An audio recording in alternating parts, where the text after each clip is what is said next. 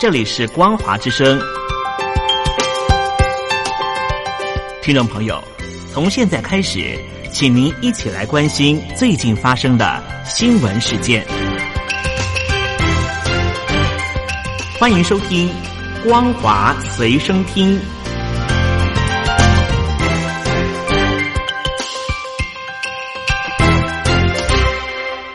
大陆听众朋友您好，欢迎您收听这节《光华随身听》，我是东山林。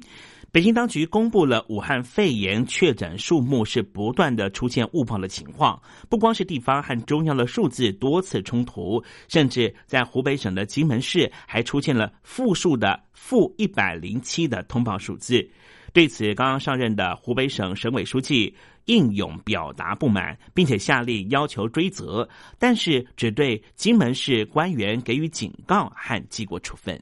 北京当局在公布确诊数目上面出现问题，不是第一次了。二月二十一号，在湖北的建委宣布，二十号的湖北新增加的确诊病例是四百一十一例，但是同一天，中央的国家卫健委公布新增确诊数目却是六百三十一例。中央和地方明显说法不同，而当天湖北政府也立刻发布了更正声明，指出新增加的监狱感染确诊病例是两百二十例，疑似病例是十例，并且将先前的通告给撤下。因为轻易的相信世界卫生组织之前所说的这一次的武汉肺炎病毒的情况没有那样的严重，所以使得有许多的参与世界卫生组织的成员国和会员呢，都受到了很大的影响。我们来关心在南韩的部分，南韩又出现了大疫情爆发的情况。根据官方媒体的报道，南韩境内在增加三百三十四例的确诊病例，累计到了一千五百九十五例，其中有十二。人人不幸身亡，在新增加的三百三十四例里面，大邱就有两百零七例，庆尚北道有四例，首尔有六例。不过，因为多数的病例和新天地的教会有关，南政府也宣布将对所有的信徒筛检，估计将会有二十一万五千人受到检验。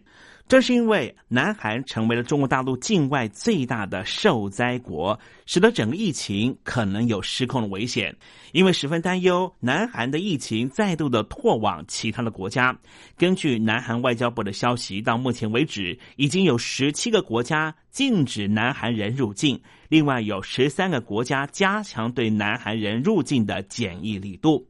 先前已经有荷兰、俄罗斯等二十二个国家是上调了南韩的旅游警示，另外还有纽西兰。蒙古、科威特、捷克和辽国等五国已经停飞或者计划停飞到南韩的直飞班机。这个统计呢还不含中国大陆的威海市禁止韩国和日本人入境的隔离措施。而这个从中国大陆的武汉所爆发的肺炎疫情，在全球不断的肆虐。在南美洲的巴西也出现了首例的确诊病例，是一名从意大利疫情的重灾区伦巴底返回巴西的男子。这一起巴西的首例也宣告，南美洲遭到疫情的攻击。全球现在除了南极大陆以外，各大陆全部都已经失守。而目前，巴西正值一年一度的盛事，就是巴西的嘉年华。现在正是巴西国内的旅游高峰期，数百万民众和观光客都上街狂欢。今年的巴西嘉年华从二十一号持续到二十六号，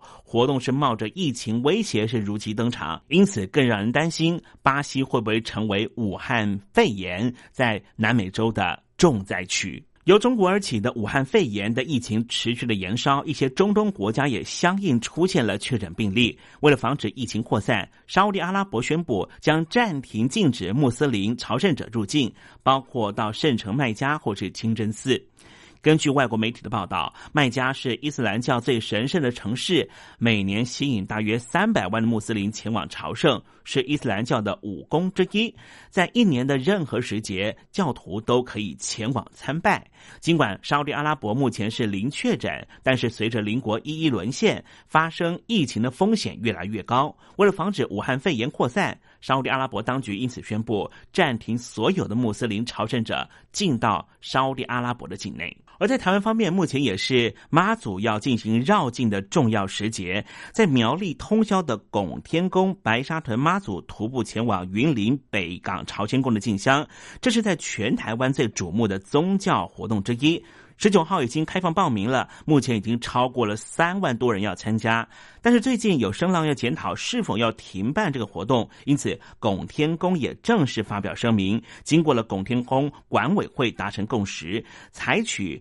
暂缓延期的方案，等到在台湾的武汉肺炎疫情得到控制之后，再来请示妈祖另外择日举办。对此，在台湾的中央流行疫情指挥中心的指挥官陈时中也特别表示，妈祖是慈悲的，疫情期间要保护自己，千万不要让妈祖担心。他表示，目前疫情非常不利于举办大型活动，因为病毒的不确定性导致威胁非常大，短期间。之内，疫情往下掉的几率非常低。但是各宗教活动行之有年，指挥中心对于大型的活动举办是否要裁量的权利是十分的谨慎。陈时中表示，疫情期间大家要好好保护自己，相互关照，不要再让妈祖担心。本着这样的心，互利互惠，让大家都能够接受结果。疫情千万不可以轻忽。而与此同时，在台湾的中部最大的妈祖庙就是镇澜宫，也宣布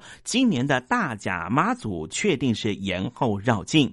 镇澜宫表示，百年的绕境进香活动，因为今年出现了中国大陆的武汉肺炎的疫情爆发，各界出现了不同的声浪。为了维护百年的文化活动，近日密切关注疫情发展，请益了公卫团体和医生、医师、学者，沿途也拜访了公庙和市政府，进行了防疫工作，寻求各单位的协助。但是为了尊重专业，还是决定今年的大甲妈祖绕境进香活。动确定延期办理，也会全力的支持政府的防疫工作。焦点转到欧洲的德国，德国方面也受到了疫情的影响。德国卫生部部长斯伯恩表示。德国正处于武汉肺炎流行的初期，并且表示疫情正逐渐的扩散在全球各地，其中许多新增病例集中在欧洲国家，而卫生当局已经没有办法有效的追踪所有的病患，未来疫情一定会在德国持续的扩大。